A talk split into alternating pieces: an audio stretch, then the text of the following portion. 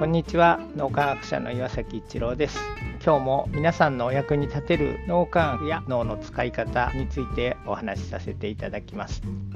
リーダーの謙虚さというのはチームのパフォーマンスを最大限に引き出すために非常に大切であるということが分かってきました。これはチームの心理的安全性というのを育むために非常に大切であるからです。この謙虚さってなかなか難しいところなんですがちょっと卑近な例でお話をさせていただきます。謙虚じゃないことの方が圧倒的に多分多いと思うんですけど時間的に見ると。でも謙虚に慣れている時ってどんな風になってるのかなっていうのを思いい起こすと謙虚にならなければならないと思ってる時って多分謙虚じゃないからそう思っていて本当に謙虚になってる時って多分謙虚になってるとかそういう意識もなくて素直なところでもお話ししましたけど相手と一つになってる時に素直でもあり謙虚でもあり感謝の気持ちも感じていたりっていう状態になってるように思います。クレアと一緒に仕事してますけど仕事でやっぱり違う意見っていうのをお互いに出たりする。その時時に対立することももちろんあるんですけどそんなに長いこと対立することはありがたいことになくてお互いの意見をうまく取り入れてより良いものを作ろうってなった時ってやっぱり相手と一つになってるなその時素直に相手の意見を取り入れながら謙虚な気持ちにもなってそういう意見出してくれたっていうことにも感謝を感じてやっぱりなんか相手と心一つにしようって思ってる時に謙虚になってるとか素直になってるって意識はしてないんだけど本当の意味では謙虚だったり素直だったりっていう状態になってるそういうふうに感じました。自分がもっともっと謙虚になれるようにさらにみんなと一緒に脳を磨いていきたいなと改めて思います。